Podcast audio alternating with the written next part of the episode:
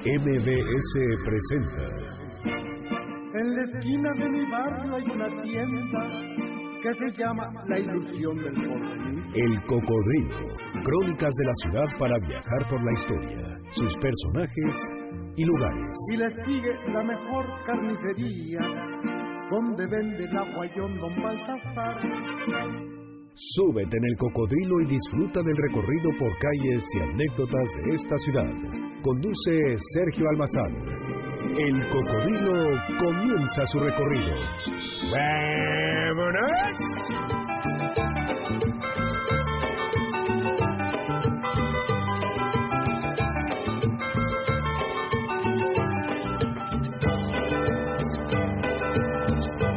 Cuando buceaba por el fondo del océano, de una bellísima sirena. Fuera del mar sin vacilar feliz humano. Y nos casamos en las playas de Caleta. Pasaron más de nueve meses y ninguna novedad. Pero cerquita de los trece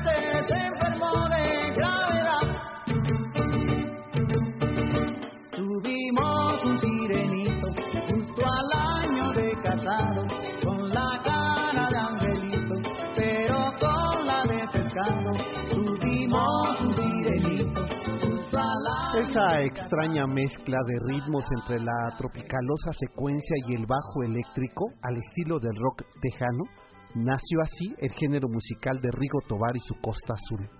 Un fenómeno artístico y sonoro que en los años 70 puso ánimo a las estaciones de radio, despertando la curiosidad de los ortodoxos y convocando a las multitudes a bailar y a enloquecer con todo un ídolo de masas.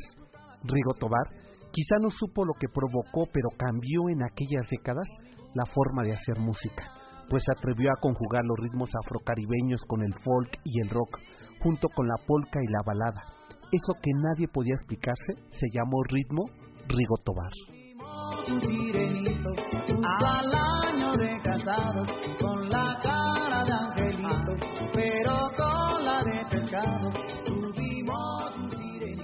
Espacio de 25 años, aquel joven kitsch con melena y pantalones de cuero, chamarra de piel y gafas Ray-Ban, junto a su costa azul, hizo historia en el cancionero tropical de México.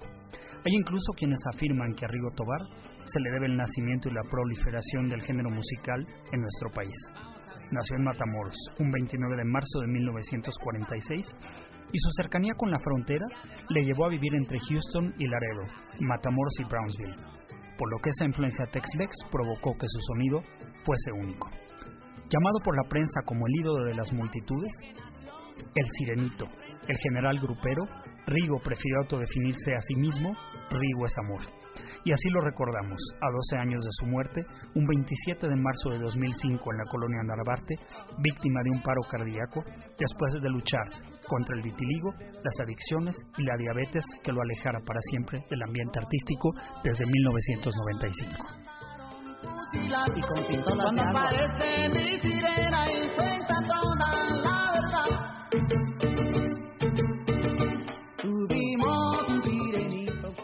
A la edad de 57 años, el sirenito prefirió soltar vuelo a ese misterioso mundo de los inmortales.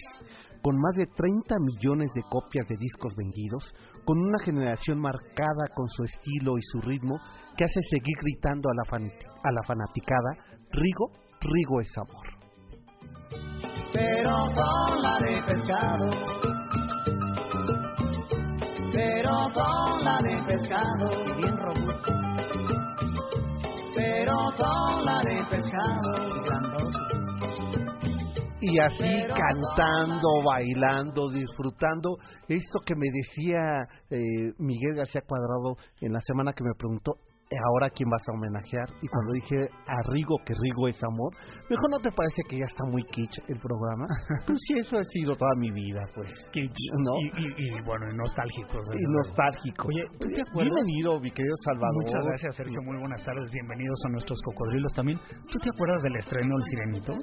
Yo sí me acuerdo de esos años. Yo creo que todavía no nacía, Salvador. Bueno. no, no, ya, claro que ya había nacido, eso fue en el 77. Ya no iba a saber qué decir. Yo ya tenía 12 añitos. Ya, ¿y te acuerdas de, de ese? ¿Sabes, ¿sabes qué? Yo me me acuerdo acuerdo- que me causaba un gran estupor. Escuchaba y escuchaba la canción y los niños, no sé, no tenemos la, la, la capacidad de entender que hay eh, una serie de analogías y de eufemismos para llamar a las cosas. Yo me preguntaba cómo era un niño sirenito. ¿Cómo era un ¿Cómo se le hacía a un niño que tuviera cola de sirena? Me Ah, causaba claro. un gran estupor. ¿no? Bueno, pues eh, a mí, fíjate que eh, eso, eh, recuerdo que cuando era niño, que en las cercanías de Santa María de la Ribera, que se ponía una, una feria donde nos llevaban siendo niños, este, eh, recuerdo que había la mujer sirena que tenía su pecera y tenía su, su carita y te platicaba que había sido condenada a ser sirena por ser una hija desobediente, Claro. ¿no? Entonces yo me acuerdo que un día sacó a los sirenitos, ¿no? Este, y este era el tema de fondo. Entonces yo me acuerdo que eh, yo que de, de veras este Y estaban vestidos sirenitos con cola de Sí, pescado sí, y sí. A ver, eran las caritas de unos niños Ajá. y acuérdate que en esa pecera estaban dibujados, o sea, ya los cuerpos. los cuerpos de Ajá, sí, sí, sireno. solo se veía la cara. y solo eh, movían la, la cara, ¿no? Eh, este, que, que sí es todo un acto de magia, ¿eh? O sea, poner la, la, la cara sobre esos cuerpos pintados y que juegue la ilusión óptica que era real.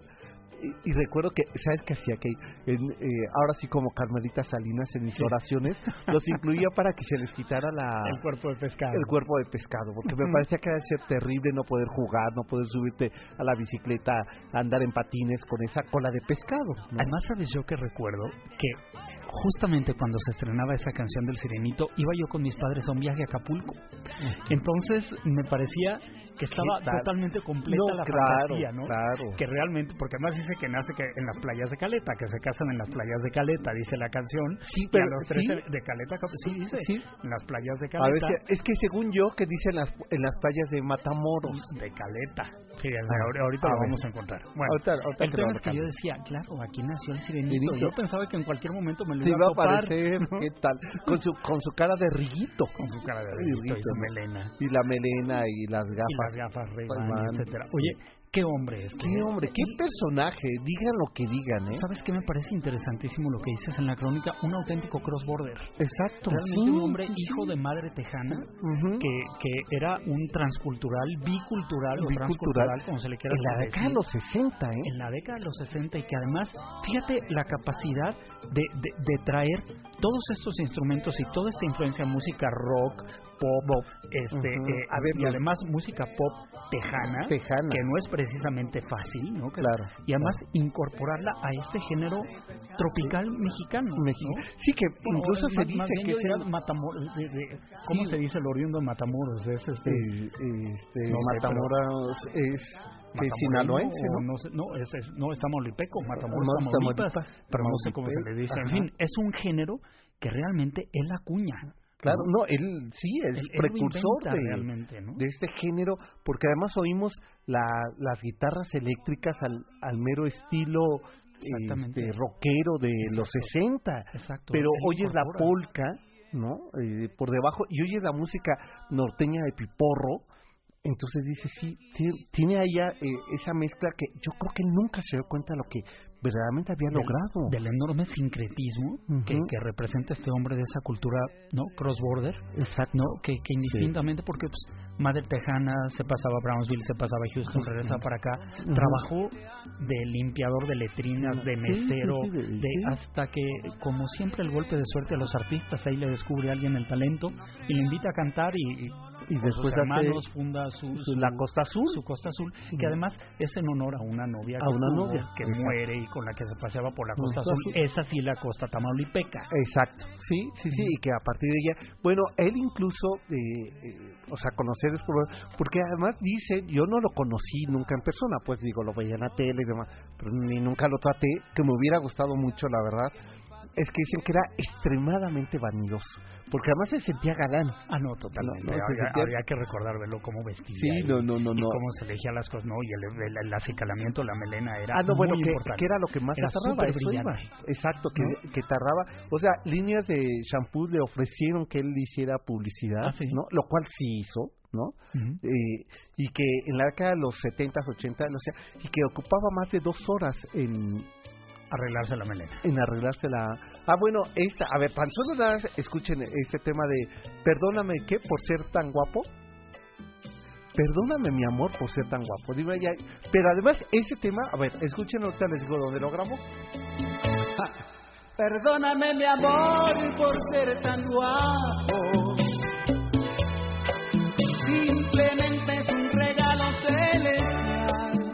Eso es lo que yo les digo siempre, perdónenme, no es cosa mía, pues, ¿no? no, bueno, ese tema lo graba en los mismos estudios donde grababan los Beatles. Porque se fue A eh, Londres, a. Londres. Estuvo un tiempo viviendo en Londres. En Londres, y por, por, un, por un asunto de salud, él tenía vitiligo, y entonces, frente a su vanidad, le dicen que en Londres hay un médico chino que hace tratamientos para evitar el, eh, que vaya progresando la enfermedad, y él se va, y estando allá, eh, contacta a los mismos estudios y, le- y propone grabar un tema ahí, le dicen que grabe el disco completo manda llevar a su Costa Azul a que vayan a grabar este, este disco justamente, el de Perdóname por ser tan guapo, perdóname mi amor por ser tan guapo. que, que esta enfermedad que tuvo el vitiligo realmente fue, y yo me acordaba eso, también me llamaba la atención de niño, fue posterior a la enfermedad que tuvo de la vista, Sí, una especie de vitiligo, exacto. también una pigmentación eh, Sí. del iris, ¿no? Que le resultaba igualmente peligrosa. Por eso empezó a usar estas gafas oscuras porque no, No, se podía poner a la luz del sol. Claro, y después le da diabetes. Exacto. O sea, una serie de complicaciones. Y a ver, pensándolo, es que muere muy joven, 54 años. Sí, y empezó a escribir tiempo antes de su muerte. Él pierde a un hermano en el terremoto del 85. Sí, cómo no. y, y empieza entonces su producción a tornarse mucho más oscura, mucho, más, melancólica. melancólica, triste, ¿no? Sí. Hasta que definitivamente, como dices tú, son las enfermedades las que lo arrojan del escenario, Claro. porque ya No, ya era imposible. era imposible. ¿no? Sí, y por ahí eh, su, entiendo que uno de sus hijos está haciendo pininos en la música y la esposa está por querer hacer, bueno, la viuda, la última de las viudas, por hacer eh, este, un libro sobre la, la vida de Rigo Tobar, que debe ser interesantísima porque lo invitaban a los mejores escenarios a cantar. A ver, 30 millones de discos. Imagínate, eh, en verdad, hoy ya el éxito no se mide en número de copias de discos porque No, ya pues se no. venden por internet, ¿no? Exacto, por la Pero en aquel entonces, ¿no? Lo que Era haber sido. 30 millones de discos. Este tamaulipeco, que además lleva el nombre de Rigoberto porque su mamá estaba enamorada de un eh, acróbata del Circo Unión del que Circo se Unión. llamaba Rigoberto. No, que Entonces, todo pues, ¿por qué no le ponemos Rigoberto, no? Claro. Y pone pues Rigoberto y él se hace llamar Rigo. Rigo Tobar. Que Rigo es amor. Así es, ¿no? Rigo es amor. Bueno, pues la noche de hoy vamos a estar escuchando a Rigo Tobar. Eh, temas, eh, graba María Griver, por ejemplo. Sí, ¿no? Sí, Y- y, este, hace, exacto, y hace arreglos sobre hace arreglos María sobre... Griver. Entonces, imagínense nada del tamaño, porque sabía tocar varios instrumentos, ¿eh? Sí, O sea, si era un músico, pues. No, y, y yo creo que sobre todo, ¿sabes qué? Era de estos músicos que no le tenía miedo a ser músico, es decir... no, no, no. Yo no, creo que se tan... atrevía. Exacto, se atrevía, exactamente. No no sentía que eran sacrilegios lo que lo que lo que él hacía. Fíjate que nos No, acaban de no, decir como híjole. No, ya, ¿eh? Ya, No, ya, ya, ya está fatal. pasemos al tema porque, Porque ya ya- vamos a citar el nombre. Sí, no, ni siquiera le vamos a dar aquí mayor espacio a los comentarios de nuestro director del programa, este Miguel García Cuadrado, que se opuso toda esta semana Totalmente. a que tocáramos a Rigo Tobar. Pues Miguel, a pesar tuyo, estamos esta noche escuchando a Rigo Tobar y desde. Chicago, Sergio, lo escucha nuestra nuestra radio escucha Lucia Cueto. Muchas gracias, Lucía, por escucharnos desde Chicago. Pues- gracias a la magia del Internet. Pues aquí Judith en, en, en mi Twitter, que es salmazán71, dice que está muy rítmico el programa y que vaya pidiendo sus canciones, ¿verdad? Así es. Así es que para que vean que sí tiene su público Rigo. Cuéntanos, Lucía, si en Chicago se oye a Rigo Tobar. Seguro que habrá un clubcito sí, por ahí. que Claro, seguro, seguro. Yo iba a traer hoy mi melena, pero no, pero no la encontré, ¿no? Y las gafas pues las perdí. Y a mí se me está cayendo, entonces pues... Pues ya, no había manera. ¿no? no hay forma. Pero bueno, vamos a la pausa y regresamos ahora sí porque nos vamos a ir iniciado el sur de la Ciudad de México, ¿no? a un poblado importante de los dominicos, para variar, ¿no? Para variar. que se van a asentar ahí, que van a construir una iglesia que por fortuna se conserva hasta el día de hoy, una capilla eh, y una historia muy interesante que le da nombre a las calles hasta el día de hoy. Pues de ello vamos a platicar, es la Coquemecatl, es la colonia del Valle, hacia el sur de la Ciudad de México, enfrente del Parque Hundido, si ustedes vienen de Insurgentes Norte a Sur, y de ello vamos a platicar, esto es el Cocodrilo MBC 102.5. quieren disfrutar placeres. Perdóname mi amor por ser tan guapo. Sin explicarle lo que tengo que sufrir. Las mujeres me seducen, me enamoran. Simplemente me tengo que dejar. Perdóname. Síguenos en Twitter, salmazán71, arroba Salvador de María. Regresamos para seguir recorriendo las calles de la ciudad a bordo de El Cocodrilo.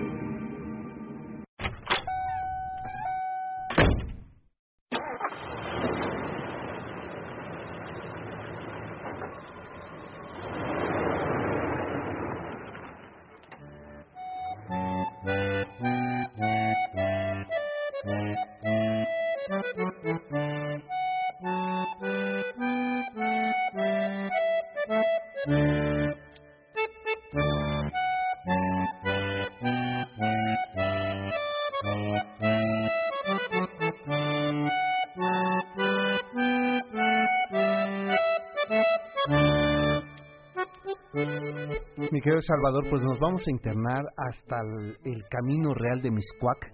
Vamos a llegar a estas tierras sureñas circundadas por el río de la Piedad. Esta es parte de la actual colonia del Valle. Esta es la historia de Tlacoquemecatl.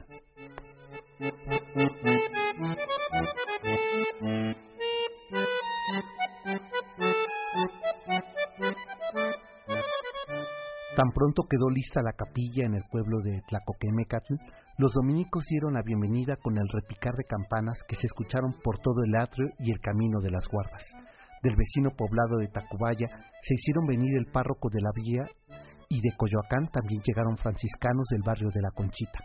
Era un 10 de agosto de 1576. El camino del atrio está decorado con flores y trigales. El santo patrono lucía ataviado con una corona floral y velas que decoraban su altar abría las puertas de la pequeña parroquia a los dominicos del pueblo de San Lorenzo Mártir de Tlacoquemecatl, aquel pueblo sureño dedicado al cultivo de hortalizas y flores que llevaban al centro de la ciudad novohispana y su cabecera, que era Tacubaya.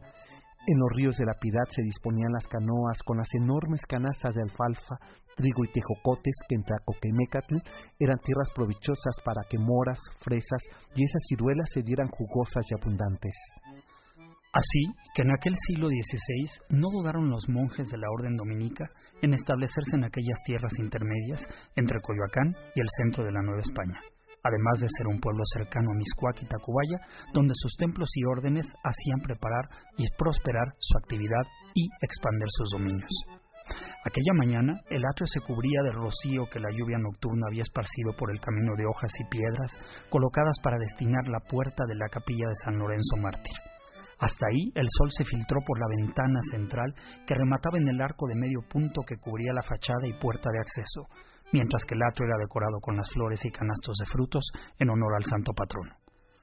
Tan pronto repicó la última y única campana que remataba la torre de piedra volcánica y tesontle, los asistentes y curiosos se acercaron para recibir la bendición y escuchar la misa en honor de la nueva capilla dominica y dedicada a San Lorenzo, en esas favorables tierras que por los siglos dieron frutos y flores para el consumo del pueblo de San Lorenzo Xochimanca, y más tarde a las haciendas de Santa Rita, San Francisco San Borja, Portales y Nápoles, que vivieron del cultivo de flores como margaritas, de magueyes para la región pulquera, y de frutos como las moras y fresas, que fueron tan importantes alimentos como el tejocote en el comercio de aquella región.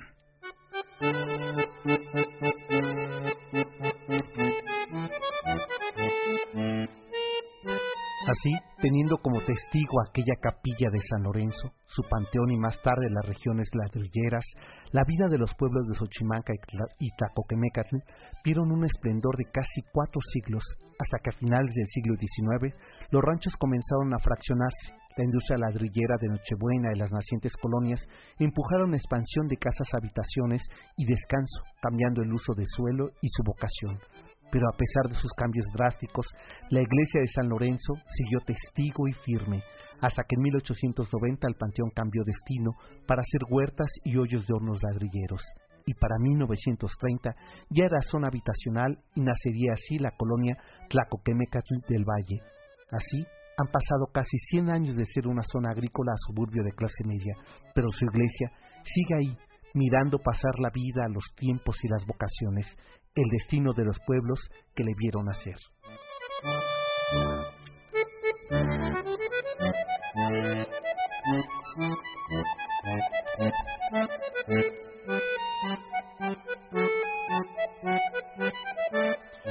Salvador, y todavía casi puedo oler eh, los huertos. Los huertos. Eh, todavía me, me, quiero imaginar eh, cómo eran esos caminos llenos de moras y de tejocotes, de fresas, y ese vientecito sureño que soplaba a esos alrededores del río de la Piedad, del río, del río Becerra y del río Miscuac, que aquella, esa zona. Sí, aquella, aquella tierra era prodigiosa, eh, como decías tú, tejocotes, perones, eh, eh, una, sobre todo frutos, frutos de la tierra y que además eran muy propicios de esta tierra tan arcillosa, y tan mineral.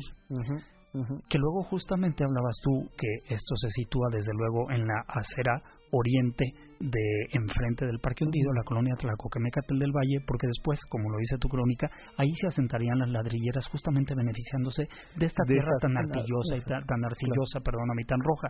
El Parque Hundido no es en balde un parque hundido, sino es porque lo que se socavaron las minas de las tierras de arcillas de la ladrillera Nochebuena. para hacer la ladrillera Nochebuena, efectivamente. Y bueno, Pero bueno incluso eh, eh, incluso un poco más adelante eh, yendo sobre Porfirio Díaz que se está calle de norte a sur sobre insurgentes, hacia la derecha, donde hay un restaurante eh, chino, eh, que ese es Porfirio Díaz, eh, yendo hacia Holbent, la colonia se llamaría El Ladrillo. Así es, así es, y luego Colonia Nochebuena, ¿no? Y, y, la colonia Nápoles vecina, pues nada más que por el rancho de Colorado Nápoles.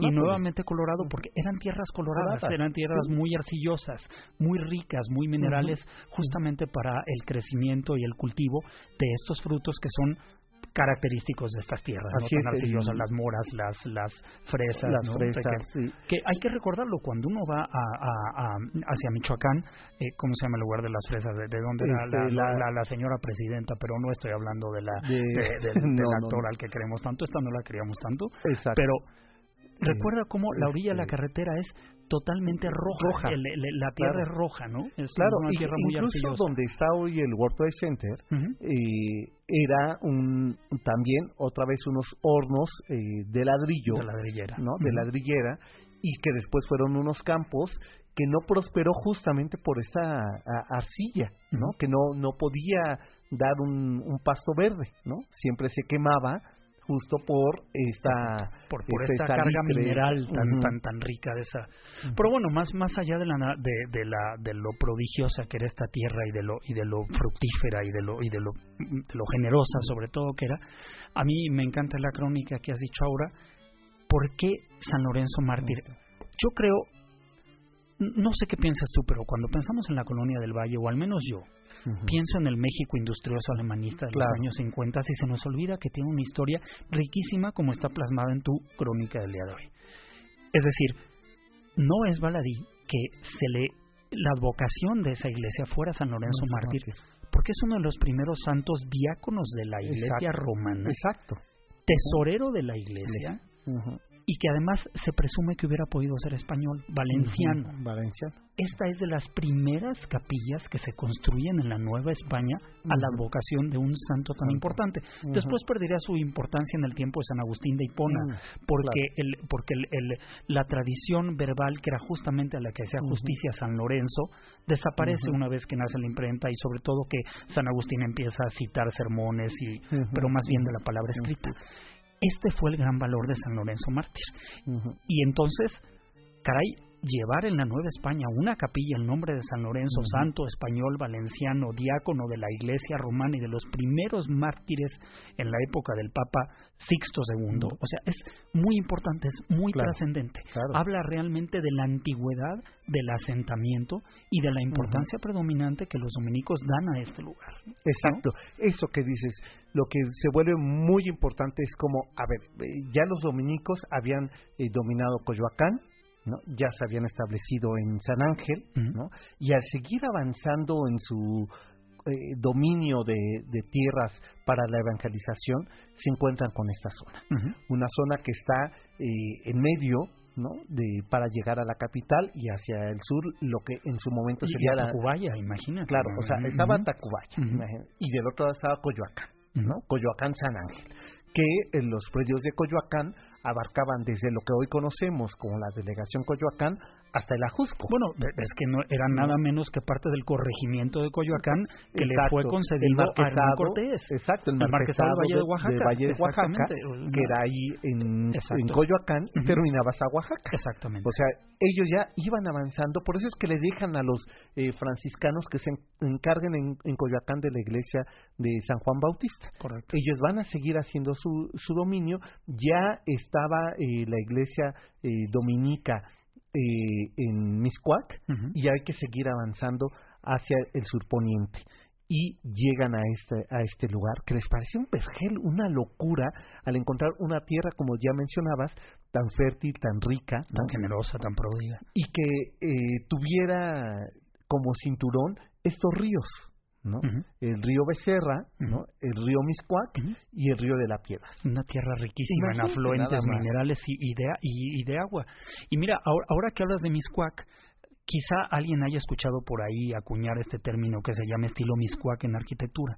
Y no es otra cosa que justamente los ladrillos tan rojos de estas tierras tan arcillosas, de arenas tan rojas, con las que está justamente fabricada y en esto sí, y, y, no, y no hierro la palabra, a los materiales en la construcción se le llaman las fábricas. Y las fábricas de esta capilla de San Lorenzo Mártir son características de la zona de Miscuac. Es una capilla roja, roja, de ladrillo rojo y de piedra volcánica. Y eso la hace hermosísima. Es más, casi nunca estuvo encalichada. Era de tal belleza el, las fábricas, justamente los materiales del edificio, que siempre estuvieron expuestos. expuestos incluso desde hasta el día de hoy. Hasta el día de Entonces, fíjate qué maravilla. Vamos y vemos un hermoso paredón de 1576 que sigue en pie con sus contrafuertes y eh, es un exquisitez realmente de, la, de la arquitectura colonial. Que regresando a la pausa, ¿te parece que justamente nos adentremos a la, a la iglesia, a esta capilla? Me parece. Porque hay algo que hay que llamar la atención, la parte donde está el coro, y este, colocan ya en el siglo XVIII una placa para poder eh, entender por qué es que se estaba utilizando la madera para esta parte coral, ¿no? Y se registra ahí el año en que se coloca estas vigas de madera, un poco y además dice con autorización, ¿no? O sea, estaban utilizando otro material. Exacto, que no era característico. Que no era característico, ¿no? Y ya lo comentaremos regresando a la pausa, pero oye, está teniendo éxito Rigo Tobar, mira Miguel Miguel García Cuadrado, nuestro presidente, que se rehusaba que esta tarde tocáramos a Rigo Tobar, nos dice por aquí, y ya platicamos hace un rato fuera del aire, Lucio Sastre de la Colonia Irrigación, que le encanta la música, que le gustaba bailar el ritmo de Río Tobar ah, y deseamos Sergio y yo que ya prontamente iremos a la colonia Irrigación a hacer desde luego las crónicas de la misma, una colonia muy historiada también. Eh, oye, nos manda eh, saludos, pero Ricardo eh, Buitrón, no, pues que ni se te ocurra pensar esas cosas, esperemos que no. que está escuchando gustoso el programa todos los sábados, que saludos a todos y ojalá que no nos saquen del aire. Oh, bueno, pues esperemos que no este, eh, que no nos saquen del aire, ¿qué? ¿Cómo? No, bueno, nos ah, dice por otro lado Rafael Hernández Ramírez del Estado de México que este. corredor campirano desde la hipódromo Condesa Ah, que el cor- hay un corredor campirano que va desde la Hipódromo Condesa, pasa por el World Trade Center, el Parque Hundido y hasta el mercado de Tlacoquemecatl y Paseo Dominical en los años, 20. en los años 20, claro, sí, sí, sí, ese era el, el corredor campirano, sí. Ok, ok. Sí, que ya, este, claro, eh, o sea, ¿sí te acuerdas de estos restaurantes del corredor Sí, campirano, sí, sí. no? Que eran buffet, que, además se comía Ah, eso ¿ya sí, claro, acuerdas? ya, ya, ya, eso se refiere, no. Vamos a la pausa porque ya nos colgamos y ahorita seguimos leyendo sus mensajes. Gracias por estarnos acompañando. Esto es MBC 102.5. Yo les sugiero que anoten el 51 66 1025. Cada que digo esto, ya la gente empieza a marcar. Como mira, ahí está ya el Y le dan teléfono. un trabajo a Miguel tremendo. Tremendo. Ni marquen ahorita porque les voy a hacer una pregunta. Esto regresando a la pausa y les tengo unos regalos. Volvemos. Y ahora que lo sé, una temores atormenta mi ser. Pero una tarde me iré, como aquella en que a tu vida llegué.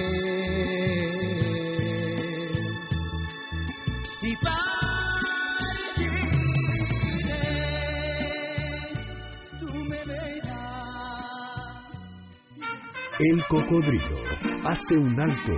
Después de la pausa continuamos con las historias de la ciudad. ¡No se vaya, no se vaya! ¿Qué pasó, mi pichicuas? ¿Cómo le fue? Estamos resables, la venta, man. Regresamos para seguir recorriendo las calles de la ciudad a bordo de El Cocodrilo. vestido de plata en mi baño. Ya la noche se está estará principiando. Voy contento a cantarle a mi Amanda. Han venido todos sus amigos. Muy contentos para acompañarme. Oye, Gabriel Aguirre, yo que tú le subía a todo lo que daba el volumen porque esta canción te la dedica Ricardo Buitrón y nosotros, todo este equipo del Cocodrilo, por tu cumpleaños de ayer. Así es que súbanle de aquel lado. Venimos a cantar que la paz es muy contenta con mucha felicidad. Hoy que es tu cumpleaños, te venimos a cantar que la paz es muy contenta. Seguro que estás bailando con Ricardo y de verdad feliz cumpleaños, que nos escucha todos los sábados y Y que gracias. espera que no nos saquen del aire. Nosotros también lo esperamos, ¿eh? Sí, no, no, no, por lo Lo menos este, de aquí hasta que eh, termine el siglo XXI. Exacto, que acabamos de recorrer el DF, imagínate. tú. Exacto, que hasta que terminemos de Oye, recorrer los cinco siglos de esta ciudad. algún, día vamos a, a- a levantar aquí una encuesta de F o CDMX. ¿A ti qué te gusta más?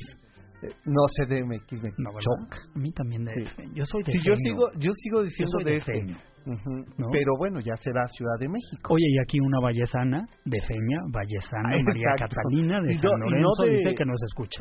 Ah, de San Lorenzo. De San Lorenzo del Valle, por eso digo una vallesana. San- exacto, Ujú. sí, no, no de Valle de Bravo. No, ¿verdad? no, no, vallesana de la colonia del Valle. Oye, y que le gusta por mucho acá, el programa. eh, fíjate que eh, nos están diciendo, eh, a ver, Janine, si la, eh, si la localizas un poco más al rato, o qué gusto de volverte a ver. Ah, Dice maravillosa, que esa nos la dedica la basurita, Ajá. nos la dedica, eh, primero, eh, bueno, dice eh, dice Miguel que no le digamos la basura. Pero ella ya nos autorizó a sí, llamarla la o- basura. o Yunis, ¿no? Sí. o Yunis también le podemos decir, o Juana, Así que, eh, que ella es nuestra amiga y dice que nos la dedica porque a ella le da mucho gusto vernos cada sábado y sobre todo también nos dedica a todos los que vamos a Cocodrilo a pie.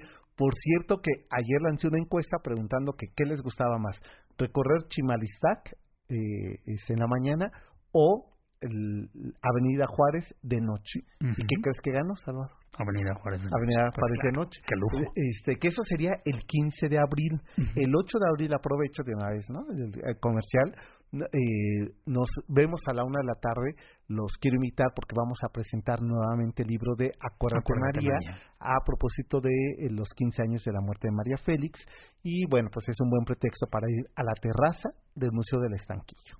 Esa terraza de lujo y la presentación de un libro también de lujo. Yo les recomiendo reservar un lugar. Así es, el próximo sábado 8 de abril a la una de la tarde, ahí nos vemos en el Museo del Estanquillo, que es Isabela Católica y Madero. Acuérdate, María, habrá firmas del autor.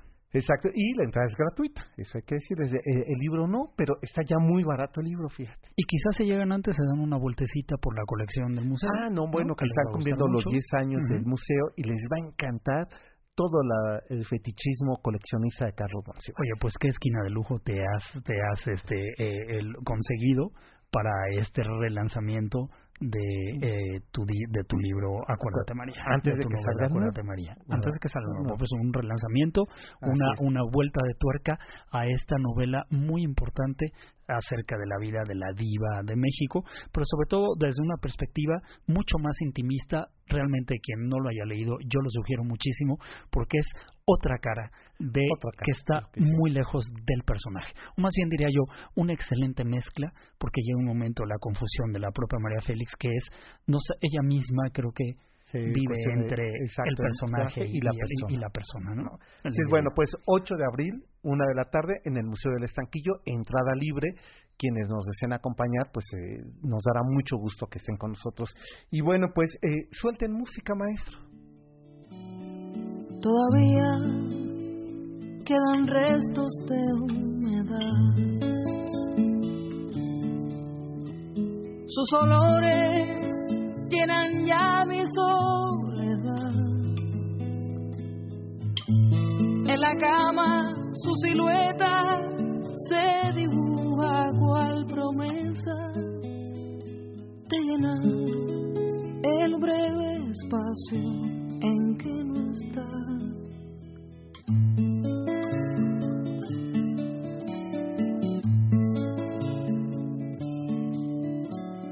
Todavía bueno, ahí estamos oyendo un tema que, bueno, ¿cómo escuché en mi adolescencia? ¿No? Yo creo que todos, ¿verdad? Nos marcó este tema. Y ahora estamos escuchando la voz de Aide Milanés, esta mujer que me dio tanto gusto cuando Janine me mandó este correo diciendo que teníamos boletos para ella, porque yo la conocí hace como 10 años y lamenté que no regresara a México a seguir, porque ya le escuchas la voz que tiene es la hija de Pablo Milanés, pues se va a estar presentando este próximo viernes 31 de marzo en, eh, en ese lugar que además es bien bonito, el Plaza Condesa. Un lindo foro. Y bueno, fíjense, tenemos boleto más disco compacto. El disco se llama Amor de Aide Milanés. Les recomiendo, si ustedes no la conocen, si no la han escuchado, escuchen en la voz a esta mujer, ¿no? ¿Cómo se nota la de Y, exacto, y con quién se presenta, nada más para que vean qué dueto de lujo. Nada más la posibilidad de ustedes escuchar a Aide con Pablo Milanés. Imagínense qué bonito, padre, e, e hija. Van a estar ellos dos en el Plaza Condesa y tenemos para ustedes boletos 51 66 1025 y antes de que marquen, la pregunta es ¿de qué barrio, de qué colonia estamos hablando la noche de hoy? está difícil. Eh, Sean precisos, ¿eh? Sí, sí, sí. No vayan a decir San Lorenzo, ¿eh? Porque así no se llama esa colonia. ¿No? Y hay muchas colonias dentro de la del Valle, ya nada más Exacto, esa pista. Exacto, tampoco decir, están hablando de la del Valle, no, una partecita de la del Valle es de la que estamos hablando. Yo como si soy super barco, miren, hay calles ahí muy cercanas que se llaman Magnolias. Exacto. Fresas. moras. Ahí, en ese cuadrito, que les estoy diciendo, ahí está una iglesia, que es la iglesia de San Lorenzo, ¿qué? Hay, y hay otra iglesia, ahí también enfrente, que es la iglesia de eh, Santa Mónica. Santa Mónica. Bueno, en ese, que es el parquecito que lleva ese nombre, ¿no? De esa colonia estamos hablando, llámenos 51 66 1025 si tienen tiempo para ir este viernes a las 9 de la noche al Plaza Condesa a escuchar a Aide Milanés cantando las canciones de su padre, de Pablo Milanés, va a estar con su padre acompañándose y bueno, pues tenemos boletos y nos dicen de qué colonia estamos hablando la noche de hoy. Oye, y estamos en la hora de qué bárbaro, ¿no? Tenemos paleros, guayabazos o de veras nos queremos mucho. Nosotros a ti te queremos muchísimo, Liliana también. Dice Liliana, aquí te lo leo Sergio porque no has leído, como siempre, los amo, los amo, los amo. Ah, pues eres correspondida Liliana, que no ha sido ya nuestro recorrido, ¿eh? Nos has quedado mal, ¿eh? Y dice que hace poco subió un taxi y se topó, así dice, literal, la cito, con un clon de Rigo. que el chofer le dijo que era uno de sus hijos y que ella lo crió, lo creyó ciegamente. Pues, y nosotros te creemos, y pues sí. nosotros a ti. Faltara Oye, más. ¿qué dice aquí? Y dice eh, Nelvi Abad de eh, Ferrocarrileros de Azcapotzalco. De Hogares, Hogares Ferrocarrileros, la colonia Hogares Ferrocarrileros de Azcapotzalco, que nos felicita y agradece mucho que le ayudemos a conocer la ciudad.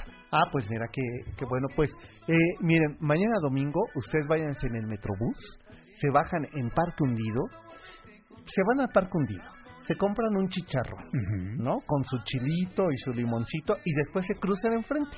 Se cruzan y van a entrar por, eh, por esa calle que no les voy a decir el nombre porque es De eh, lo que el nombre de la hoy. colonia, ¿no? Y se van a topar con un parque. En ese parque van a ver primero una iglesia pequeña, que es la iglesia de San Lorenzo Mártir del siglo XVI, Correcto. Dominique, y que veníamos platicando de ello, Salvador, y que cuando uno ingresa a esa iglesia, eh, hay una trave de, de madera. ¿Sí se dice así? Sí, sí, una trave de madera, sí. Eh, y- Que de hecho la más grande y la que está al centro se llamaba en aquel entonces la cumbrera. La. Es el cumbre de la, la cumbre de la de la estructura. de la estructura, ¿no? Que descansa en esa en esa Exacto. gran trave. Bueno, pues esa trave que va a sostener un tapanco donde va el coro. En la trave, eh, cuando estaban haciendo en la década de los 60, que empieza la construcción de Félix Candela, esta iglesia que qué maravilla Santa de Mónica, iglesia, la de. Santa como Mónica. siempre Félix Candela con ese trazo inconfundible, ¿no? Miren, eh, ¿cómo reconocer la, la obra de Candela? Eh, que siempre es como un paraguas. Exactamente, abierto, ¿no? exactamente, que desafía a todas las reglas de la física construidas en concreto. Fíjate que yo tengo una anécdota ahí, yo no sé si tú sabes que yo, por azares del destino, cuando hice una obra, conocí a la hija de Félix Candela, a la doctora Candela, que es doctora en física. Y ella me contó que le dijo a su padre, el gran arquitecto español Félix Candela, refugiado aquí en México, Ujú. después tuvo que dejar por los movimientos del 68, y una vez dimos Claro. aquí cuenta de ello, le dice, papá, yo quiero ser arquitecta, como tú. Y su padre le contesta, ¿quieres ser una buena arquitecta? Sí, estudia física. ¿Qué? Fíjate, tal Sí era, nota, ¿eh? tal era el, el- el- la, la afición, Sí. bueno, no puedo decir afición, la verdad es que es una falta de respeto a mi parte, el conocimiento Sí, de las claro. leyes de la física de Candela, que es el único arquitecto que hace estas estructuras tan maravillosas y tan alucinantes desde Exacto. el punto de vista justamente de la arquitectura convencional, el que nos empieza a sorprender con paraguas, con techos abovedados pero invertidos, Invertidos, con aristas en los techos, con, con unas Sí, cosas como gajos, alucinantes, como, como gajos, gajos. exacto. ¿no? Si ustedes ven la estación del metro Candelaria y el metro San Lázaro de la línea 1 de- del metro, la línea rosa, van a el hace esa distinguir estructura. el, el- el paraguas del, del Museo de, De Antropología. de Antropología, que si bien es sobre Pedro Ramírez Vázquez, el cálculo es desde luego del, del ingeniero, bueno, el arquitecto Candela, es que fue todo ingeniero, Ingeniero, arquitecto físico, Ujú. Félix Candela. Tengo que hacer la pausa que ya nos colgamos. Regresamos después de esta pausa, ya prácticamente a despedir el programa. Recuerden, la pregunta es: ¿cómo se llama la colonia que estamos recorriendo esta noche? Para que se den una de las cortesías. Dice Miguel: ya no hablen, ya se lo llevaron, ya se acabaron. Bueno, pues nos vamos. Qué gusto de volverlos a ver esta tarde, escuchando a Rigo Tobar. Esto es MBC 102.5, Salvador de María, Sergio Mazán. Estamos recorriendo un barrio legendario. me en el esperando encontrar el motivo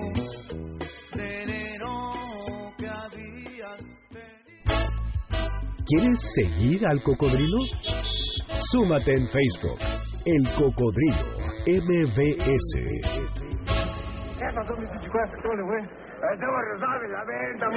Regresamos para seguir recorriendo las calles de la ciudad a bordo de El Cocodrilo.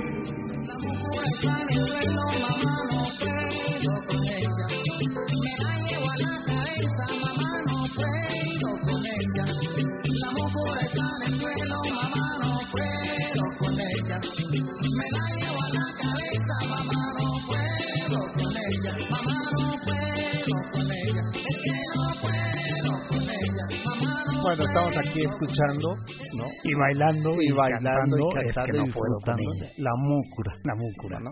Oye, eh, Janine, por ahí si me localizas, eh, el taconazo, está en, en la playlist que síganos en Spotify que está como el Cocodrilo MBS, también en Instagram el Cocodrilo MBS, en Facebook el Cocodrilo, MBS. Igualmente. ¿Cómo nos quebramos la cabeza? para llamar a los sitios y a las páginas, pero es para que ustedes no pierdan la ruta. Exacto. Y también eh, les recuerdo que en, que en el Twitter, el Twitter de Salvador es... Arroba Salvador de María. El mío es S Almazán 71. Bueno, ahí estamos escuchando el fondo el taconazo, un tema que haría éxito, que es, la autoría de Piporro, de Piporro. González Piporro este Regio Montano, para que veas lo que hacía con los ritmos, ¿eh? Vamos a echar nada más un poquito.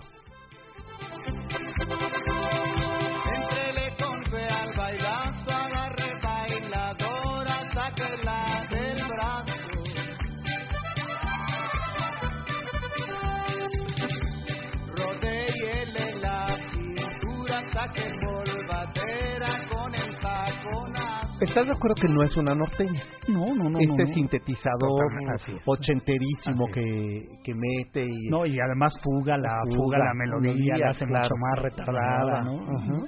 Sí, o sea, un músico, pues sí, totalmente, totalmente, con grandes, con grandes talentos de arreglista, sobre todo, para esto, sí, como para poder... se metió con la obra de María Félix, digo, de María Félix, disculpe, de María... ¿Por qué pensaste Porque de María pensando en el libro de María Griver, como lo dijiste hace rato. Oye, y tengo que corregirme porque luego yo digo las cosas con muy poco cuidado y con la, con la responsabilidad que debe tener uno detrás de un micrófono que me has enseñado tú. No es... Eh, la cumbrera es más bien la, la, la viga de madera que está al centro de un techo de dos aguas. Aquí lo ah, que decías era para, para, para recibir el, el techado del coro o el piso del coro, ¿no? Exacto, sí, sí, Sería una gualdra. Una, ¿cómo? Gualdra. Gualdra. Una gualdra. Pues bueno, ahí en esa de esa iglesia de San Lorenzo, la eh, tenía una placa. Una placa que además desapareció, ¿eh? Una placa que decía... Eh, esta viga se colocó en el siglo XVIII respetando la arquitectura anterior. Fíjate qué celosos eran desde entonces del tesoro arquitectónico que representa esta maravillosa capilla. Sí, porque uno puede decir, ¿y qué hace esta, esta viga con una estructura prácticamente de piedra, no? Pero era justamente porque tenían que colocar en algún eh, algún sitio de, de la iglesia, ¿no? El coro. Claro. Entonces se hace este tapanco eh, para, para albergar al coro. Para poder albergar al coro. La iglesia incluso solamente se abre en ceremonias pactadas. Ok. O sea, no hay culto dominical. No hay culto dominical, no. Eh, el lunes eh, fui a recorrer, a sacar un... No, el martes fui a recorrerla y estaba abierta porque había una misa este, de difuntos. De difuntos. Fíjate que me contaba mi papá que vivía en las calles aledañas cuando vivía en la colonia del Valle, que en los años 50 hubo un cura muy, uh, pues, aguerrido o aguerrido, diría yo, que se pensaba que quizá fue el precursor de la teología de la de la liberación que después llevara pues, a Riz desde luego no y que pues tenía un tremendo público no cada que daba su homilía y sus sermones que empezó a llenar y a llenar y a llenar hasta que el atrio ya era aquel mundo de gente. Desde luego llamó un poco la atención del obispo y pues lo tuvieron que mandar a otro lugar lejos de aquella pequeña parroquia de, de San Lorenzo Mártir. Y fíjate que ahorita que veo la calle parroquia y que tú hablabas de la colonia del Valle con este aire tan provinciano, tan sureño, tan rodeado, tan frutal, tan rodeado de árboles, etcétera, llamará la atención que no lejos de donde estamos hablando ahora, que ya en un rato más lo podemos decir porque ya tenemos ganadores, hay una calle que se llama Parroquia. Exacto. Y esa calle se llama Parroquia porque era el camino que conectaba las parroquias de San Lorenzo Mártir y de San, y de San Francisco Borja. y había una serie de pequeñas capillitas en el camino, se llamó Calle de las Parroquias y luego finalmente acabaría llamándose la Calle de Parroquia. Así, fíjate nada más. Bonito, ¿no? sí, las calles guardan la historia de los lugares. ¿no? Donde está, por ejemplo, el que es el límite de la colonia Tlacoquemeca del Valle, que es el eje 7, Eugenia. Eugenia, y que eh, tenemos este centro comercial eh, Galerías Insurgentes, ¿no? Ahí estuvo otro de la, pero ahí ya no eran hornos ladrilleros, sino era almacén ladrillero. Exacto. ¿no? Donde después quedaría este centro comercial y que a un lado estaba ya el ya desaparecido del todo. ¿Te acuerdas? Esta, tienda de todo. Bueno, fíjate, la misma calle de Eugenia debe el nombre a que uno de los primeros pobladores de la colonia del Valle eh, con estas casas estilo colonial californiano y etcétera, ¿verdad? Compra un gran solar en la esquina de Eugenia y Avenida Colonia del Valle.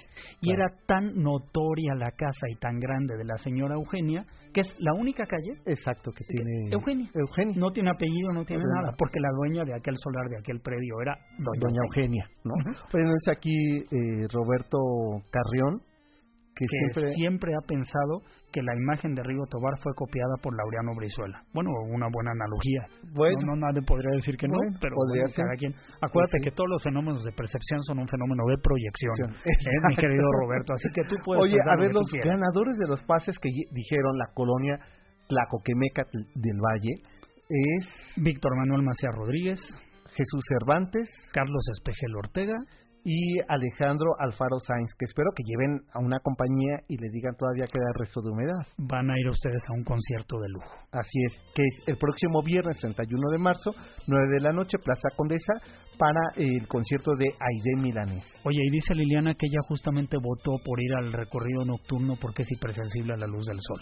Ah, Así que creo que allá va, nuestro cocodrilo va a hacer el trabajo. Pues sí. ¿eh? Sí, yo creo que sí. Uno ya a la próxima nos van a poner lámpara de minero porque ya vamos a bajar a las catacumbas o algo así. La gran ventaja es que eh, reabrieron después de 20 años el Frontón México. Ah, vamos a iniciar desde el Frontón México y vamos a terminar en el eje central. Pues ahora hasta pelota vasca. Exacto. Pues este nuestro Matamoros querido, eh, Ciudad de México amada, este, Estado de México añorado, ¿no? Eh, estado de Puebla comible, ¿no? es, Estado de Oaxaca exquisito y delicioso. Pues, pues ya nos vamos. Nos encontramos el próximo sábado en punto de las 7 de la noche y quédense ahora eh, a escuchar a, a mi tocayo Checo-san, que los va a llevar por la música de este eh, músico norteamericano de Chuck Berry que falleció recientemente. Pues pásenla bien, buen fin de semana. Hasta entonces, si los invito el próximo viernes entre 5 y 6 de la mañana, ahí escúchenme, voy a estar grabado. ¿eh? Yo ah, por la edad ya no me levanto tan temprano. Pero chequen la programación nueva que viene para MBC 102.5. Buenas noches. Pásenla bien.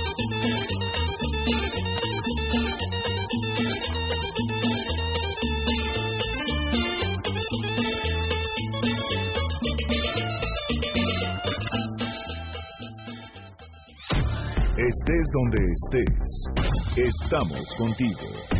En el 102.5 MVS Radio.